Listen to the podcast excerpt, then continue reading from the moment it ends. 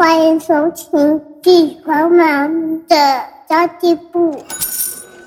即便是忙碌的职业妈咪，一样能够打造出幸福的家。从育儿、财务知识到自我成长，我们都要样样精通。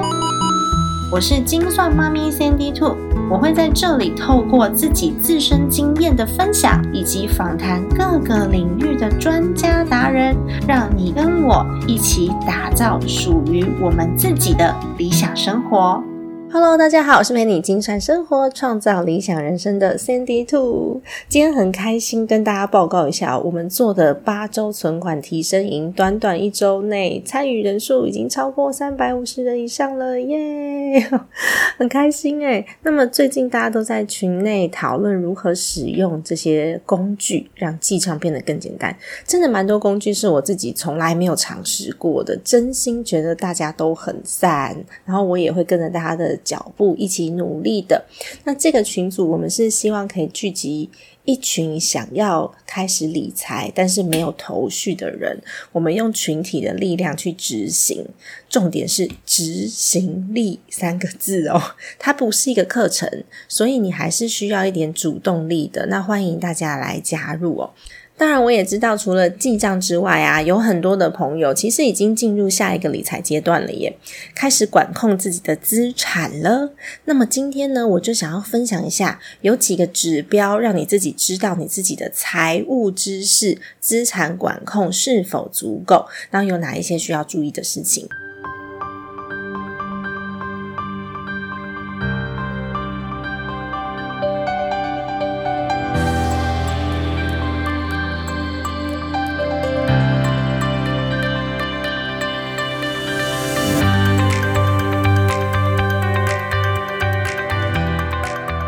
想呢，就是最重要的，还是要提到啊。我们要知道自己有多少的收入，跟这些收入都是从哪里来的。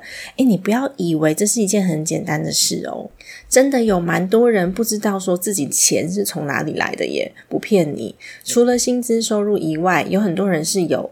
呃，租金收入啊，股息收入啊，甚至有的时候他会呃玩一些什么回馈金的 App 啊之类的，还有比如说在虾皮上做做小小的这些买卖，或者是呢卖二手物品。然后卖二手书等等，它都算是一种收入。甚至我知道有一些妈妈，她会帮大家画那个赖的小朋友贴图，这种也算。那更不要说我们这种居家的工作接案者，你如果没有在管理收入的话，你可能会连厂商的应收账款还没入账都没有发现哦。我自己曾经就有过，因为呃那个厂商对方啊，原本的窗口离职了，职务交接的时候呢没有交接到，所以对。方的公司完全不知道要出账给我，诶 真觉得太 amazing 了。而且你也没有办法去计算，说我每个收入来源占了我总收入的比例到底有多少。所以你可以去算一下下你自己的收入，然后列表统计一下。那第二个就是你要知道你的钱都到哪去了，追踪你的金钱，每个月要花多少钱。这就是我们这次八周存款营跟六十天陪跑计划的初衷。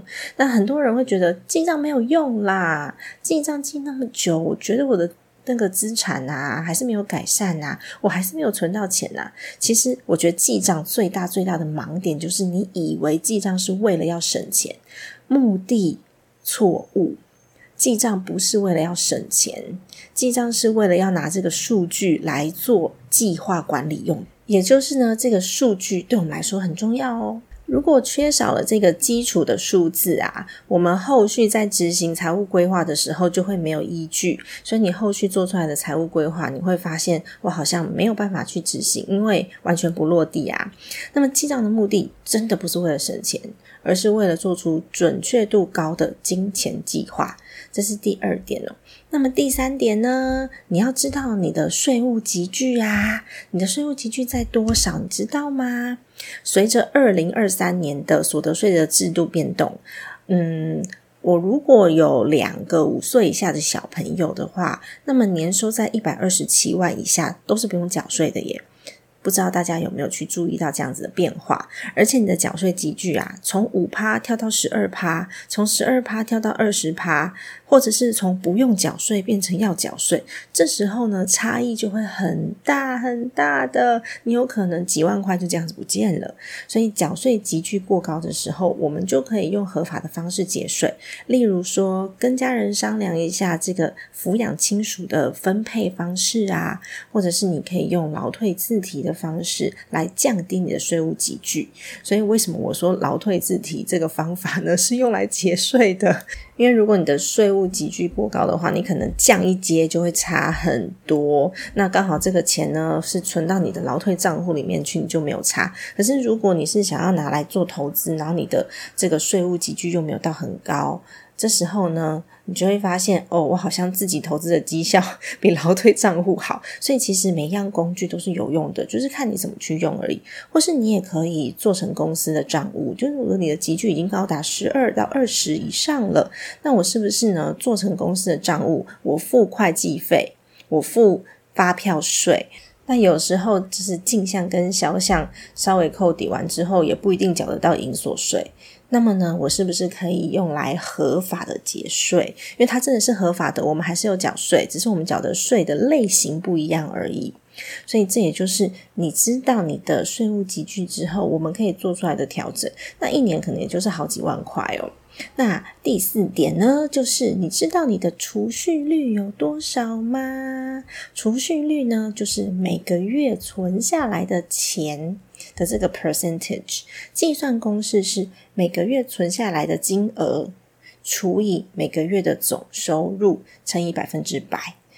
如果你的储蓄率会比较高的时候，就会有更好的存款效果去达到你的退休目标。所以储蓄率这个数字，我们也可以稍微去计算一下。不过通常呢，就是跟大家报告一下 非常吊诡的事情是，当你的收入越高的时候，你的储蓄率可以越高。因为当你每个月花的钱是五万块，那么你每个月只赚六万，这时候呢，每个月存下来的钱就会剩下一万。那每个月的总收入是六万乘以百分之百，所以你的储蓄率就会是大约十六个 percent。但假设你的收入提升到十万，每个月也是花五万，这时候呢，你就是用五万除以十万乘以百分之百，你的储蓄率就会是百分之五十。所以呢，其实储蓄率跟我的主动收入还是蛮有正相关的，可以更好的去达到我们要做的任何的。一个财务目标，甚至呢最重要的退休目标，也就是看这个储蓄率。那再来一点，就是我们要知道我们的所得替代率。所得替代率呢，是为了维持退休之后生活水准的保障。我们都知道通货膨胀很严重嘛，我们也都知道要把通膨算到退休金里面，没错吧？但是其实我们很难知道我们通膨要算多少。诶，早年我们算两趴，现在我们可能算四趴。然后这两年的通膨特别的严重，可能是七趴到十几趴都有。那我们究竟应该要算多少才对呢？呃，或许我们还是要把通膨算到退休金计划里面。不过呢，它就是给我们一个比较大概念的一个数字而已。那如果你真的想要追踪所得替代率的话，这个数字可能会精准一点点。这个数字就是计算退休后我是否还能保有现在的所得水平。假设我现在的收入一个月是十万，然后我的什么劳保啊、劳退啊、保险的这个生存金啊，或是被动收入啊等等的，加起来一个月有五万，那我就是用我现在这个五万块。去除以我的收入是十万，也就是百分之五十，代表我们还有另外五十趴要努力才能维持现在的所得。这是我们用主动收入的角度去看呐。那另外一个角度是说，我们要尽量让我们的所得替代率去超过我们所得，也就是被动的收入去变成呃比主动收入还要高。那么接下来的任务呢？我们要来达成可以有目标追踪的进度，一定要设定目标。不管做任何事，都一定要设定目标。而且这个目标呢，要是可以达成的，不是那种很远大的梦想，什么要买下一座无人岛之类的。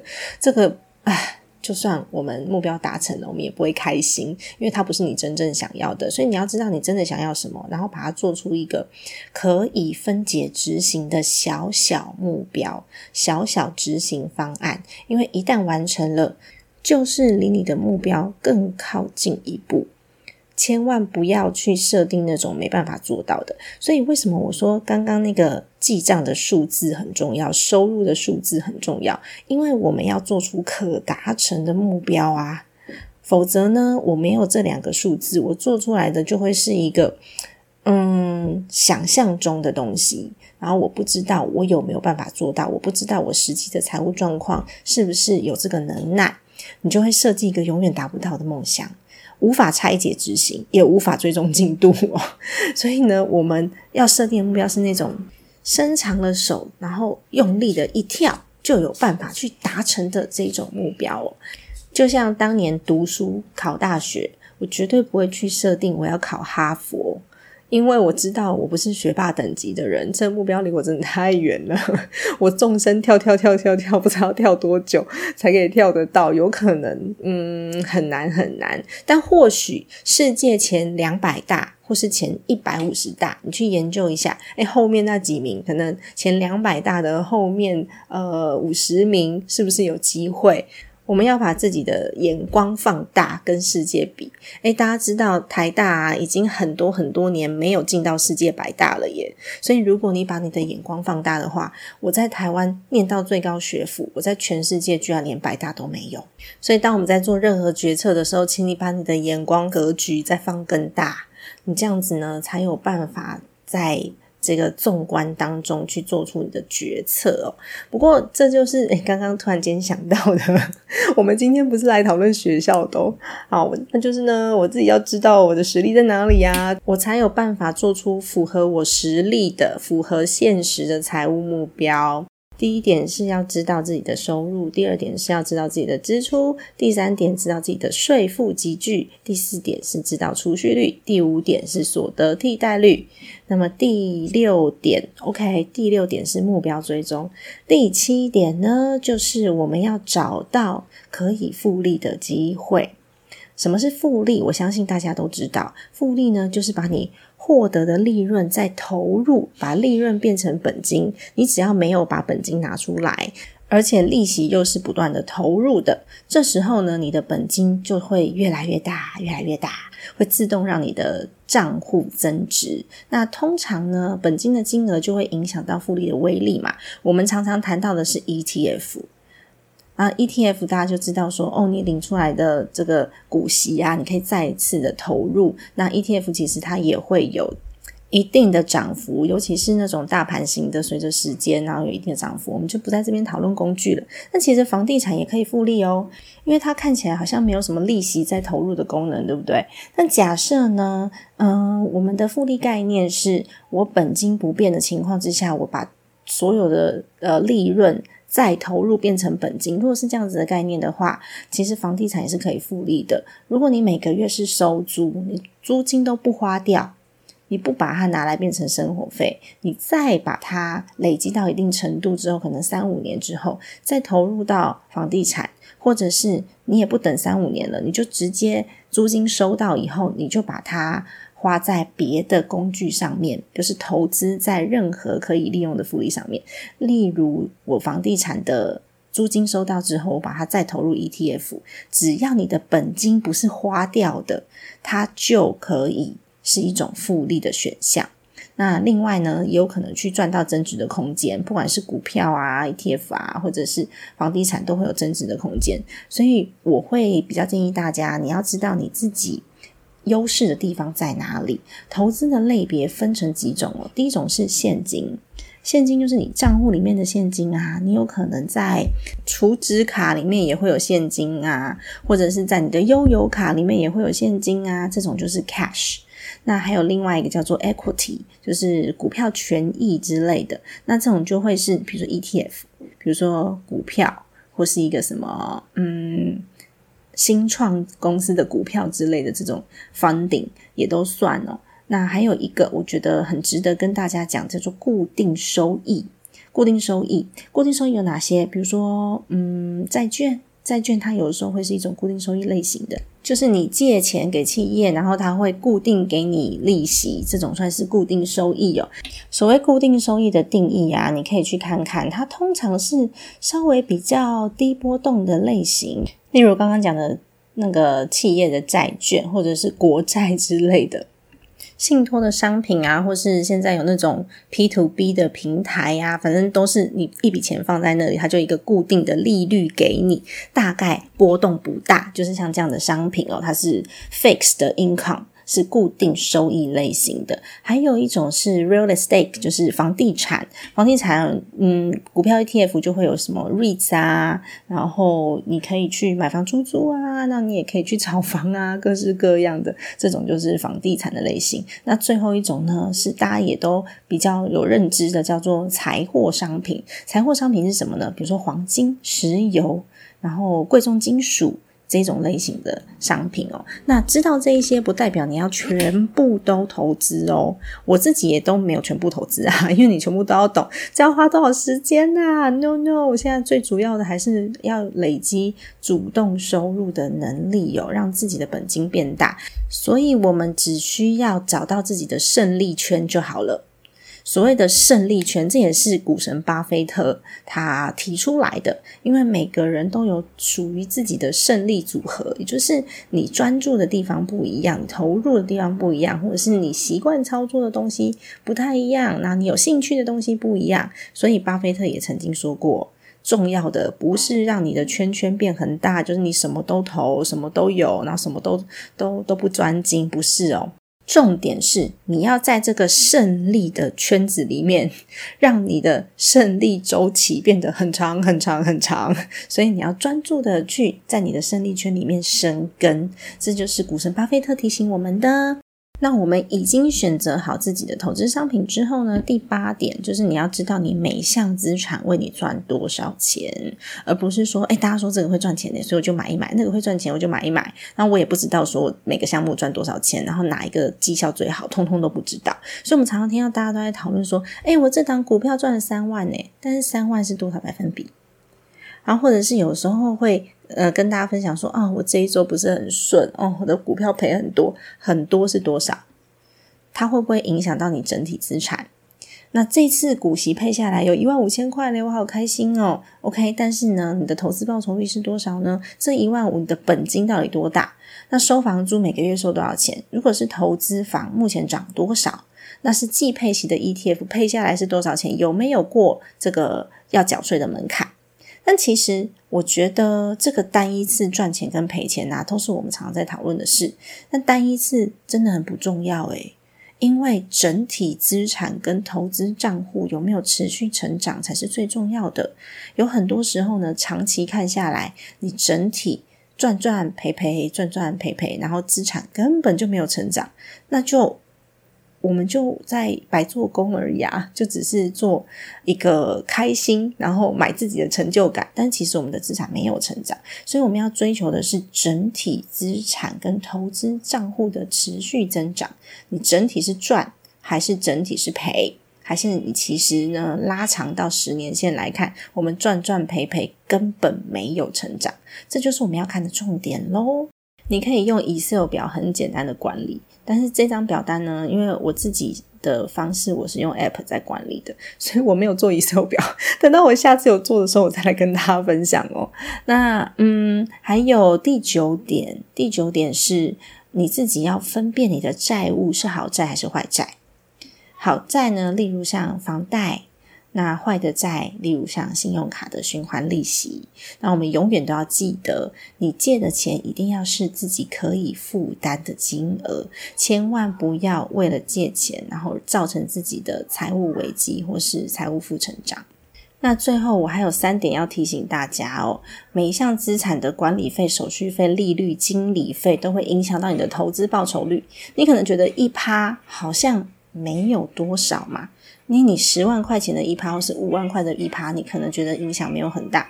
可是当你有一百万的时候，哦，那个一趴就差一万块，差很多诶。如果你是托别人去做一些什么包租代管啊，代管业者是怎么收费的呢？他的租金抽成多少呢？他的服务品质是不是值得他的这样子的一个费用呢？我是不是换一个业者，我其实投资报酬率可以更高呢？